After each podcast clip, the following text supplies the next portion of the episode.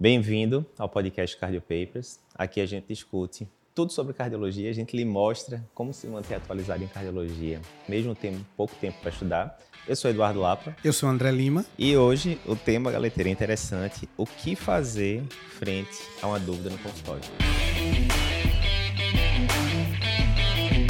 Comum demais, né, galera? Você tá ali na residência, quando você tá na residência é bom demais, né? Teve alguma dúvida, chefe? Venha para cá, é o chefe que vai tomar né, a, decisão em última instância, você bota lá discutir com fulano de tal e tal. Na hora que você vai, mesmo que você não concorde muito com a, com a conduta, mas tem alguém se responsabilizando pela parada, show. A partir do momento que você se forma, né, ali na termina a residência e vai para o consultório, aí a coisa muda um pouco, né? Porque aí chega aquele caso que você fala, rapaz, esse aqui agora eu estou em dúvida, eu nunca peguei um caso desse não. É, tem um amigo meu que é cirurgião que sempre brinca, né? Não, mas consultório de clínica é muito bom, porque você sempre pode falar para o paciente, ó, oh, faça esses exames aqui, na, pro... na próxima consulta eu lhe digo como é que a gente vai, vai proceder e tal. Mas e aí, galera, como é que a gente fazia? Vamos voltar ali agora, né? A gente acabou a residência já tem uns 12, 13 anos. Vamos lembrar, quando a gente acabou ali a residência, não existia WhatsApp, não existia nada disso. Como é que a gente fazia para se virar nos 30 quando aparecia um, uma dúvida aí do consultório, da UTI, alguma coisa do tipo? Diz aí, o que é que tu lembras? Não, isso é interessante, né? Porque são escolhas e quando você tem que fazer uma consulta, nada mais é do que você fazer baseado no conhecimento que você tem, várias escolhas, tanto de métodos diagnósticos, escolhas uhum. de diagnóstico para aquele paciente, de terapêutica e nenhum de nós tem todo o conhecimento para ter tudo na ponta da língua. E na nossa época, lembro na época de doutorando, de interno na no colégio, na, na faculdade, a gente inclusive usava, levava aqueles livros de manual de bolso, Black é Book, aquele livro encapado com algumas figurinhas que era um momento de salvação. Uhum. Não existia WhatsApp, não existia Skype. É estranho, né? O mundo sem WhatsApp é estranho, né? Parece, Mas não tinha, né? E parece que foi um século um atrás. século atrás. Até na época do, do, eco, imagina, a gente fazia ecocardiograma, Isso. eu fazia resistência de eco, a gente fazia as imagens, tinha que deixar armazenada para no outro dia a gente dar o laudo depois que o, o preceptor Só avaliasse. Só contextualizando, isso aí era 2011, 2012, né, por ali, né? Já tem um tempinho já. Exato. Então, a, a, o poder de decisão, às vezes, a responsabilidade era muito grande e às vezes você não conseguia dar aquela resposta uh, de imediato. Então, hoje, com o passar do tempo, a gente consegue ter Mas diz aí, nessa época aí, 2010, 2011, 2012, tu tava com a dúvida, o que é que tu fazia? Eu, pessoalmente, o que é que eu costumava fazer? Meu pai é cardiologista, né? Confio demais na opinião dele. Pai, tô com um caso aqui, o que é que você acha? O doutor Brivaldo, que era meu chefe lá na, na UFPE, tinha sido meu professor também. Doutor Brivaldo, vê o que é que o senhor acha aí e tal. Mas assim, não é todo mundo que tem, né, um chefe próximo, um parente, um amigo muito próximo que você confie para tirar aquela dúvida por telefone. Né? Durante o plantão, o que você tinha eram os outros colegas que Isso. estavam ali durante o plantão para tirar aquela dúvida e aquilo ali era restrito. E que às vezes é um estudo duplo cego. É. Você não sabe, o cabo não sabe também e tal. Né? O universo de pessoas para você tirar a dúvida ou debater um determinado assunto era muito pequena. Limitado. É, é muito pequeno. Limitado. E, e, era justamente essa, essa possibilidade, de cada um dar a opinião e aquilo ser embasado ou não era mais complicado. Então, sem as ferramentas tecnológicas que a gente tem hoje, o mundo era, era bem mais difícil e para o paciente e para o médico também era mais difícil de ter essa opinião. E aí a gente perguntou, Galego, lá no, no Stories, justamente isso, né? Ó, com quem você costuma tirar suas dúvidas, né? E aí apareceu, uma grande quantidade de gente colocou, né? Ó, com um colega mais experiente, com um chefe antigo. Muita gente disse isso, uma porcentagem razoável. E aí a gente perguntou na sequência, mas vê, você fica constrangido de, de ficar ligando ou mandando mensagem para a pessoa para tirar dúvida? E mais de 90% do pessoal falou, pô, eu fico constrangido, né? Porque as dúvidas não, não são tão infrequentes, pelo contrário. E aí você fica mandando ali dia sim, dia não, mensagem, chefe, não sei o quê. Já acabou a residência, tem dois, três anos, você fica perturbando ali o chefe. Tem o meio limite, né? Então é complicado você ficar dependendo da boa vontade, né? Você não está pagando nada para ninguém ali por causa disso, é só na boa vontade.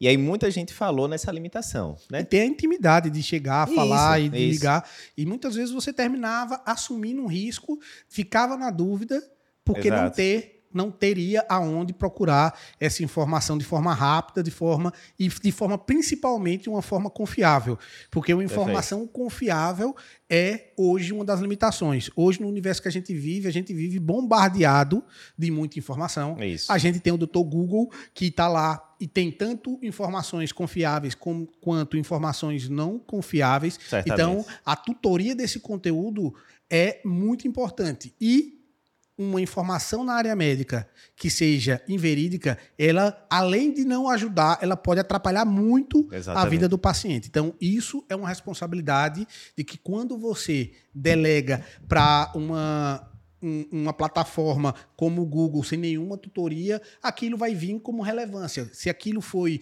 uma, uma, uma notícia falsa ou que teve uma repercussão. Ou desatualizada, ou né? Desatualizada, galera? uma repercussão que teve uma repercussão grande por estar errada, sim, você sim. não vai saber isso. Então, é essa informação confiável, acho que é a chave e é o ponto aqui que a gente precisa sempre é, pensar. Aí eu sempre digo para as meninas, né? Eu tenho duas filhas, né? Uma de 5, outra de 8 anos. Eu sempre digo para as meninas: olha, quando vocês não souberem alguma coisa, de duas, uma. Ou vocês vão perguntar para alguém que sabe mais do que vocês, aí geralmente sou eu e a mãe delas, né? Ou você vai ler, etc. Né? E essa era uma via que, óbvio, né? Sempre existiu. Ah, estou em dúvida aqui no caso, vamos pegar a diretriz para ver, vamos pegar o livro para ver.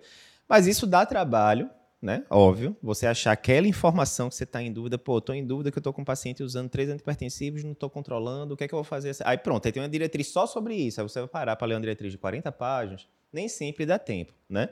E além disso, existe divergência de literaturas. Às vezes a diretriz americana diz uma coisa, a diretriz brasileira diz outra, aí você vai pegar um livro tipo Brown e diz outro. Enfim, tem todo Fora negócio, a fluidez né? da, ve da verdade, né? A fluidez da verdade. Exato. Porque em algum momento a conduta era aquela, depois isso, com isso. as novas evidências a conduta vai mudando. Exatamente. E o objetivo hoje é sempre a gente ter um aumento de eficiência. E como é que a gente pode ter um aumento de eficiência nessa avalanche de informações? É justamente ir uhum. limitar a quantidade de escolhas que você tem.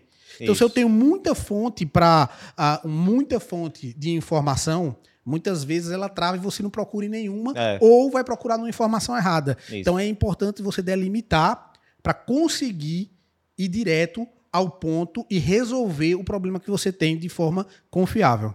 Mas aí, galego, se a gente for lembrar ali, eu não me lembro se foi em 2012 ou 2013, aí surgiu o WhatsApp, e o WhatsApp ajudou bastante nisso, porque antes você entrava em contato com as pessoas individualmente, né? Doutor fulano, chefe, não sei o quê, o que é que você acha? Era uma pessoa. Os grupos de WhatsApp, né, que agora estão gigantescos, mas no começo era algumas dezenas de pessoas, ajudaram muito. Eu lembro bem a gente ali em 2013, 2014, já no grupo do Incol que a gente tinha, né, com o pessoal que fez residência junto com a gente, e todo mundo botando caso tal, né? E pessoas muito bem formadas, né? No INCOL tal, né? Pessoas é, muito acima da média ali. O grupo da gente era excepcional. E aí, beleza, aí você já, já consegue ali um campo extra para discutir caso. Lembrando que tem até médico amigo da gente que fala, rapaz, mesmo nesse grupo aqui ninguém chega em nenhum consenso, né? Porque você colocava ali. E aí, obviamente, era o viés de botar os casos mais difíceis, né? Aqueles que fugiam totalmente da diretriz. E aí, um achava outra coisa, um achava. Mas quantas pessoas têm acesso a um grupo ultra top de gente que fez a, a melhor formação possível e tal? A maioria não tem isso. Né? É justamente o círculo de confiança. Exatamente. Ter um círculo de confiança, de informações confiáveis é muito difícil. E a possibilidade de você entrar num, num, círculo desse cada vez é mais restrita. Então, a ideia e o nosso conceito, desde a fundação do Cardio Papers, era uh, popularizar e compartilhar informações. Isso é um dos nossos propósitos desde o início. E aí, Galego, uma, aí a outra coisa que a gente viu nos últimos anos foi a gente começou com os cursos né, online, inúmeros cursos, curso de prova de título, de, de especialista, 64,5% dos aprovados em 2022 foram alunos da gente, curso de eletrocardiograma, mais de 11 mil alunos já, e assim por diante. E todas as vezes nesses cursos, né, uma das premissas do curso é a dúvida que você tiver como aluno, na hora que você mandar, vai ser o professor que deu aquela aula que vai lhe responder, né? E aí eu tava vendo outro dia desse, galera, que a gente tá chegando perto de 10 mil dúvidas respondidas para os alunos aí nos últimos dois, três anos. 10 mil dúvidas, é coisa pra caramba. E aí a gente, eu comecei a pensar, a gente discutiu isso junto, né? Pô, uma coisa, uma informação relevante que eu pensei agora, Cara, a gente não sabe tudo, o professor não sabe tudo. Muitas Uhum. das perguntas dos, dos alunos é, são difíceis e a gente vai procurar, a gente vai procurar referência. E qual é a, a, a, a sacada principal? É que os professores, os grupos, eles estão também em círculos de confiança e Isso. você pode potencializar, amplificar, como a gente viu em bioquímica, naquelas amplificações, você pode perguntar, a gente vai procurar a melhor forma, a gente vai entrando em grupos de confiança, tendo Total. acesso a outras pessoas e a, resposta vem de uma forma, de, de uma forma mais confiável. Então, ah, não achem que os professores também sabem tudo, mas a gente está totalmente disposto a procurar uma fonte que realmente seja confiável para trazer aquela informação naquele contexto e naquele momento. E aquele negócio, né, galera? Hoje em dia, a equipe de é, conteudistas né, do Cardio Papers, médicos que produzem conteúdo, supera 45 pessoas, né? Então, quantas vezes a gente já não fez isso? Alguém pergunta uma dúvida ali cabulosa de arritmia, por exemplo, e a gente adiciona lá, tem Pedro Veronese, Lu Saciloto na equipe da gente. Pessoal, o que é que vocês acham desse caso aqui? E basicamente a gente passa para o pessoal a opinião, né, de pessoas ainda mais experientes do que a gente naquilo, e por aí vai. Mas aí veio o pensamento, né, galego? 10 mil perguntas respondidas. Essas 10 mil, a resposta apareceu para uma única pessoa, que foi a pessoa que fez a pergunta. Vê a quantidade de conhecimento que ficou, entre aspas, perdido aí, né? Porque dava para escrever um livro gigantesco, só com essas respostas dessas perguntas, em números muito relevantes, né? E a gente começou a ficar com aquela pulga atrás da orelha. Além disso, né?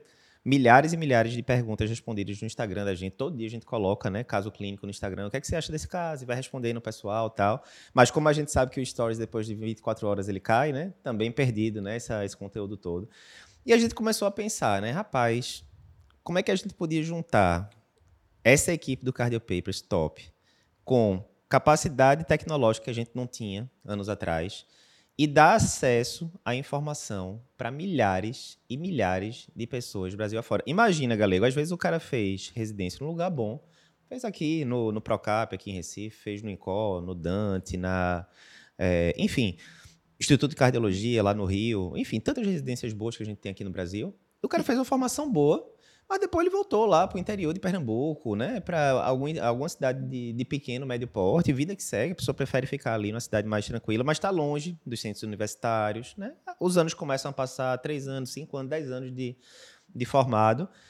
E começa a aparecer aqueles casos, ele já não tem mais o network ali, aquele chefe dele da época da residência que era top, já tem 10 anos que ele não fala com o chefe, pô, como é que eu vou tirar essa dúvida aqui, né? Enfim, Independente do local onde ele está, ele pode estar na NASA, ele não vai ver todos os casos. Isso, independente. Isso, isso. para qualquer pessoa, independente Isso. da formação, independente de, ah, de onde você estiver, é impossível dominar tudo, a tem como. ideia é justamente você utilizar as experiências do grupo. Porque Isso. o grupo sempre vai ser mais inteligente do que uma pessoa individualmente. Então, você pegar a inteligência do grupo, isso é muito importante. E você pode, inclusive, aprender com um caso que um colega ah, ah, passou Isso. e você trazer aquilo para sua experiência e já saber, caso apareça para você, você já tem um- uma base aí da, ah, de como conduzir de forma mais intuitiva e esse conhecimento já foi consolidado. E aí veio a novidade, né, galera? Talvez a grande novidade da gente agora em 2023, pelo menos agora no começo do ano, é a gente juntou as peças do quebra-cabeça. Como a gente pode é, ter milhares e milhares de pessoas, não só cardiologistas, médicos interessados em cardiologia, né? Porque a gente sabe que o geriatra está vendo caso de cardiologia, o clínico geral está vendo, enfim, por aí vai. Milhares e milhares de médicos que conseguissem ter acesso à nossa equipe, né, para tirar as dúvidas do dia a dia do consultório. E, melhor ainda, de forma gratuita, que pode parecer uma coisa, tá bom demais para ser verdade, né? Mas a gente juntou essas peças do quebra-cabeça e a gente montou um projeto bem inovador, que o nome é Comunidade Cardio Papers. eu vou pedir pro pessoal que estiver vendo o videocast aqui até mudar agora aqui a, a tela aqui para a gente mostrar para vocês, né, a, a logomarca aqui da comunidade Cardio Papers. E galego, novidade grande, né? A gente tem alguns dias que a gente tá falando no, no Instagram sobre isso, o pessoal perguntando o que é, o que não é, e a gente tem que explicar ao pessoal agora o que é a comunidade, né? Então, primeira coisa, né? Vamos ponto por ponto. Tem que pagar para entrar na comunidade ou não? Não. Então a comunidade ela é gratuita mas ela é obrigatória para médicos. Existe uma validação do CRM, do Conselho Regional de Medicina, para poder entrar. Por quê? Porque o objetivo é justamente criar um círculo de confiança e um círculo em que as informações médicas vão ser direcionadas para médicos. Então, Isso. lá você vai criar o seu perfil como fosse uma rede social dentro dessa um comunidade. Facebook, uma coisa do tipo, né? E isso você vai ter tanto todas essas ferramentas, essas peças do quebra-cabeça que Lapa falou, eu ainda colocaria mais uma peça de quebra-cabeça, que é justamente a capacidade de você ter voz lá dentro e interagir. Total. Tanto ajudar como ser ajudado e tendo um grupo de tutores e de professores que vão estar lá avaliando, discutindo, comentando. Perfeito. Obviamente, nessa comunidade que é online, é gratuita, é para médicos, ela vai ter uma regra de convivência e a ideia é compartilhar essas informações, essas experiências para todos os médicos do Brasil, quiçá do mundo, interessados em cardiologia. E aí eu já sei, galera, que vai ter muito estudante de medicina chorando, pelo amor de Deus, eu estou no quinto ano, eu estou no sexto ano, eu sei que eu quero fazer cardiologia já, por que, é que eu não posso entrar? Segura aí, vai ter sua hora. Mais uma vez, lá vai ser muito focado, é uma comunidade feita por médicos, para médicos. Então a gente vai querer discutir lá, principalmente diagnóstico, tratamento, né? Então a gente vai precisar de um público já mais experiente, né? Que esteja vendo, que esteja esteja tendo aqueles desafios do dia a dia, aquelas dúvidas que inexoravelmente vão surgir. A gente perguntou, né, no Stories, Galego, você tem essas dúvidas do dia a dia, né, da, fica com dúvida no, no consultório, alguma coisa do tipo? E se eu não me engano, 98 ou 99% do pessoal disse sim. E eu vou dizer o quê? Os outros 1, 2%. Então, é. eles estão mentindo, eles estão na soberba, eles estão é. achando que sabem tudo ali e tal, que é sempre um perigo isso, né? Então, isso vai surgir. Então, a pessoa tem que ter, tem que ter CRM validado, vai ter lá, né, cadastrado para a pessoa poder entrar, beleza. É totalmente gratuito. E aí tem várias coisas que a pessoa vai encontrar lá dentro, né, galera? Primeira coisa, muito legal, é esses anos todos de Instagram a gente sempre vê que o que gera mais engajamento da gente com o público é quando a gente coloca algum caso clínico e pergunta qual é a opinião do pessoal. Qual o problema? No Instagram a gente sabe que até aquelas caixinhas de stories é pequenininho, né? Então, qual o diagnóstico? Então, cabe poucas palavras, você não pode aprofundar tanto a discussão, né? Então, o que é que vai ter lá? A gente vai ter uma equipe de tutores, que eu vou falar daqui a pouquinho, quem são, um por um, e que vão colocar casos clínicos inéditos de segunda a sexta. Então, você entrou lá, qualquer dia de semana, vai ter um caso completamente novo, que não vai estar em canto nenhum, só vai estar lá na comunidade, para você opinar. E não vai ser aquelas coisas, ah, vai ter uma síndrome raríssima, não, coisa do dia a dia. Ó, peguei esse paciente aqui num pré-operatório, ele traz esse exame aqui para mim alterado, o que é que eu faço? Ou chegou aqui um paciente que alguém pediu um holter assintomático, tem um bocado de extracístolo, o que é que eu faço? Ou toda a emergência, chegou um paciente com doutorado, que esse eletro aqui, e agora? Você acha que isso preenche critério de infarto? Enfim, coisas do dia a dia que a gente discute todo santo dia na residência, quando está passando visita, etc, etc. E que Cada vez mais eu acho que discussão de casa é a melhor forma de você aprender medicina, sinceramente. Né? E quando você pega o histórico de 10 mil questões que a gente falou e que ficou restrita a um aluno, hoje a gente uhum. vai poder colocar dentro da comunidade Isso. e aquilo ali vai se perpetuar e as pessoas vão poder interagir com aquele conteúdo. Perfeito. Então você vai ter voz lá dentro de falar. Obviamente vai existir uma moderação. Lógico. Já sempre vai ter que ter uma organização lá dentro. Uhum. E isso vai fazer com que realmente a gente também amplie o nosso círculo de confiança. Além desse conteúdo de casos clínicos, falando especificamente do caso clínico, a gente vai colocar casos clínicos que foram criados ou que foram compartilhados com os nossos pelos nossos tutores Porém, os próprios integrantes também vão poder colocar e compartilhar uh, casos lá. Obviamente, obviamente, uma informação muito importante é que essa comunidade ela não é uma interconsulta. Uhum. Você não está fazendo uma interconsulta oficial para outra pessoa. Perfeito. Você não está discutindo o caso individual daquele paciente. Perfeito. Você vai estar tá discutindo um caso e temos que pensar que como aquele caso pode ser importante para outros médicos que estão passando pelaquela mesma situação, com, porém, numa situação genérica. Então, vai Perfeito. ser proibido colocar uh, exames de pacientes com nome, Lógico. sem identificação, exames de imagem sem identificação. Então, tudo isso é para que a gente traga uma, uh, um compartilhamento de informação de forma ética e de forma confiável. Porque, né, galera, se a gente fosse ver, existem serviços online de interconsulta, né? Quando a gente faz interconsulta, quantas, mil interconsultas a gente já não fez? A interconsulta é muito naquele sentido, é muito operacional. É, no final da interconsulta você vai dizer, ah, esse seu paciente que está usando três medicações para hipertensão e não está é, controlando, vamos fazer o seguinte, eu vou aumentar hidrocloro de 12,5 para 25, eu vou pedir tal exame, e muitas vezes é a gente mesmo que já pede e tal, né? O objetivo não vai ser isso. O objetivo vai ser mais o, a parte estratégica, né? a visão macro da coisa. Exemplo, olha, estou aqui no interior do, do Tocantins e estou com um paciente que está usando três medicações e não está controlando a hipertensão. O que é que você acha? E vai chegar lá nosso especialista de hipertensão, Dr. Iveson, por exemplo, que faz ambulatório de hipertensão é, resistente e refratária na, no hospital universitário, e vai dizer, pessoal, lembrando, primeiro, se está com esses critérios aqui, já preenche diagnóstico de hipertensão resistente, por exemplo, né? Se a gente for usar as diretrizes, pela diretriz o conceito é esse, esse, esse. Então preenche ou não preenche. Considerando que preenche, o que é que a diretriz diz? Então ele vai fazer aquela curadoria do que é que tem diretriz, o que é que tem artigo, de forma muito direcionada, né? Mas sem ser uma interconsulta propriamente dita. Mas isso vai ser extremamente rico. Qual é o local que você consegue e que você tem médicos extremamente experientes, formados em grandes centros, muitos né, preceptores de hospitais universitários e podendo lhe dar aquela ajuda, dizendo o que é que as diretrizes dos artigos falam. Né? Outra, outra funcionalidade que a gente está programando estabelecer é justamente trazer o repositório de principais conteúdos que a gente produziu em todas as redes sociais. Então, se a gente tem um post uh, do blog Cardio Papers em que teve uma relevância muito grande, uma alguma novidade, lá vai estar tá uh, uh, selecionado, um vídeo, uma quantidade de stories que saiu do Instagram depois de 24 horas, mas ele teve uma relevância muito grande, lá você vai encontrar. Então a ideia lá é um hub, é ser um centralizador, tanto um centralizador de informações, Perfeito. como um hub de interação.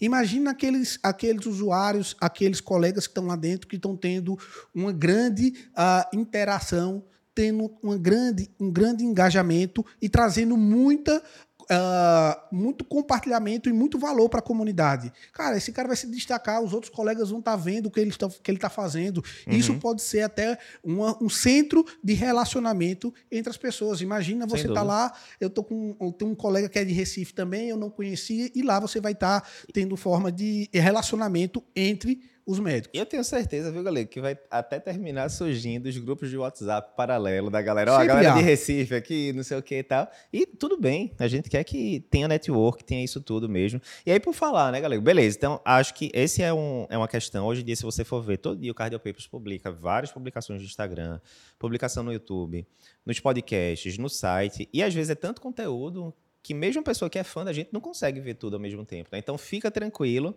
a gente vai ter uma moderadora, Claudina, que eu vou falar daqui a pouco. Ela vai selecionar naquele dia, ó, essa terça-feira X aqui, de tudo que saiu do Cardio Papers em rede social. Essa aqui é a publicação mais relevante que você não pode perder de jeito nenhum. E vai estar tá lá na comunidade. Então a gente vai fazer uma curadoria da curadoria para você. Aí já que eu falei em Claudina agora, galera, vamos falar do pessoal que vai estar tá lá à frente da comunidade, né? A gente tem seis pessoas aí, pessoal aqui só de, da, da, de alto nível, né? Então, primeiro, a gente tem Mastrocoleta, Dr. Fábio Mastrocola, que está aí há anos e anos com a gente, né? Editor de todos os livros do, do Cardio Papers, praticamente.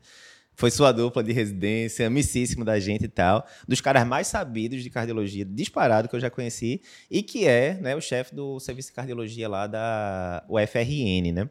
Então a gente vai ter mastrocola lá, né, colocando casos do, do, do, dia a dia, né, desde os mais simples até os mais difíceis. Mas mastrocola é aquele cara que ele chuta com as duas pernas, né, galera? Qualquer assunto ali de cardio, ele vai poder discutir muito bem com o pessoal. Então a gente está muito feliz de ter, ter mastrocoleta aqui junto com a gente.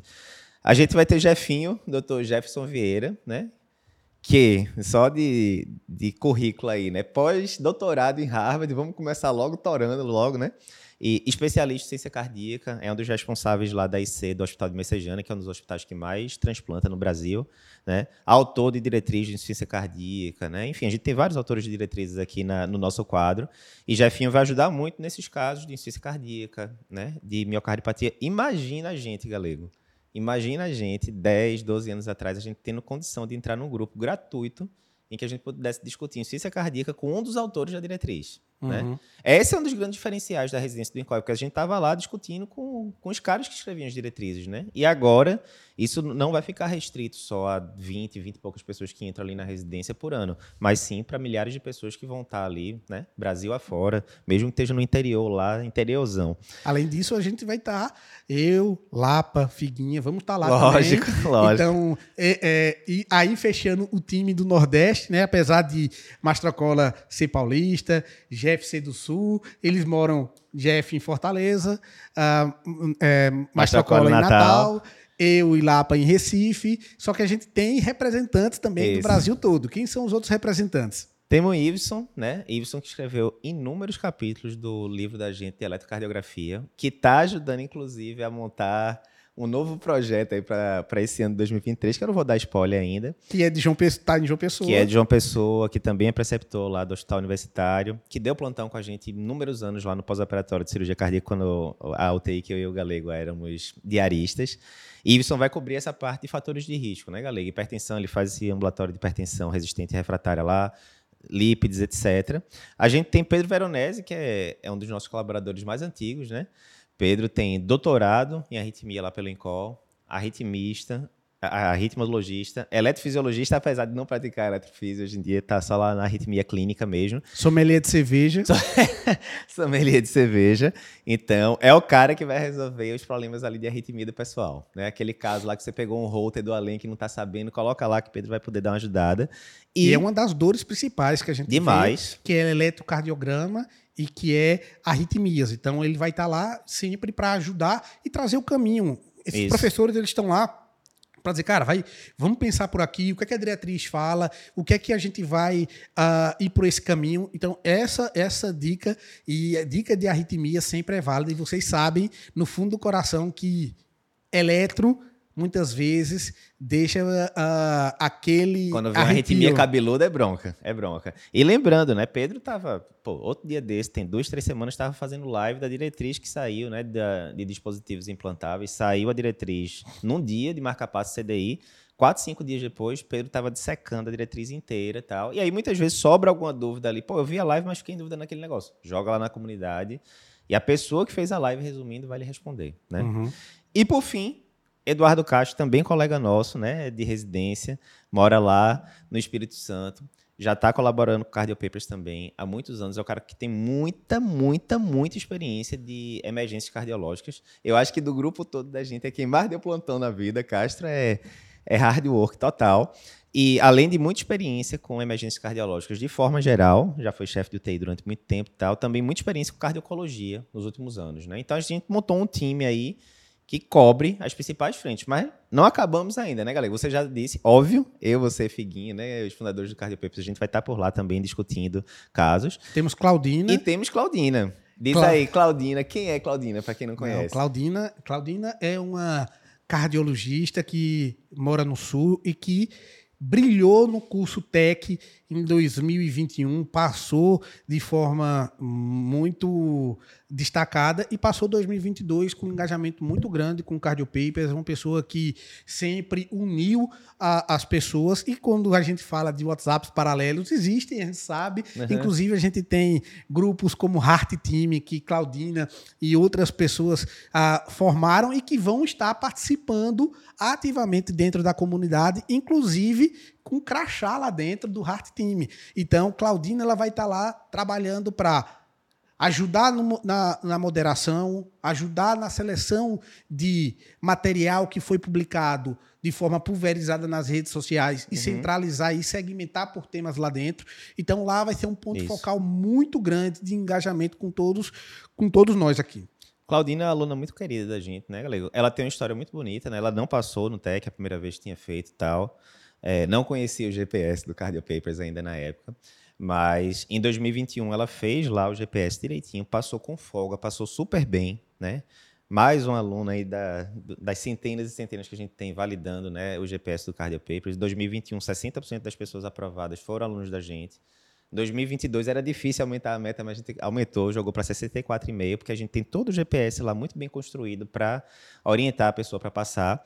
E Claudina deve ser a pessoa que mais viu lives do Cardio Papers. Basicamente, qualquer live do Cardio Papers esteja rolando, Claudina está lá comentando. Então, ninguém melhor para estar tá lá presente todos os dias na comunidade, discutindo com o pessoal também, né? E Falando estava, as novidades, né? E que sempre esteve no campo de batalha. Então, ela está no campo de batalha profissional, ela está no campo de batalha de estudos. Então, é uma pessoa que vai trazer a experiência de como está passando por todo esse processo aí de aprendizado. Então, é, é uma proposta inovadora do Cardio Papers. Eu acho que é uma das iniciativas desses 11 anos que a gente tem aí uh, de, de chão, uma das iniciativas uh, muito. Com maior impacto, impacto né? Impacto de compartilhamento e universalização justamente do conhecimento. Mais uma vez, né? A gente tem a proposta aqui no Cardio Papers, né, galera? Se tem uma frase que resume a nossa, a nossa meta profissional é educação que salva vidas. E a gente sabe que isso em cardiologia é a mais pura verdade.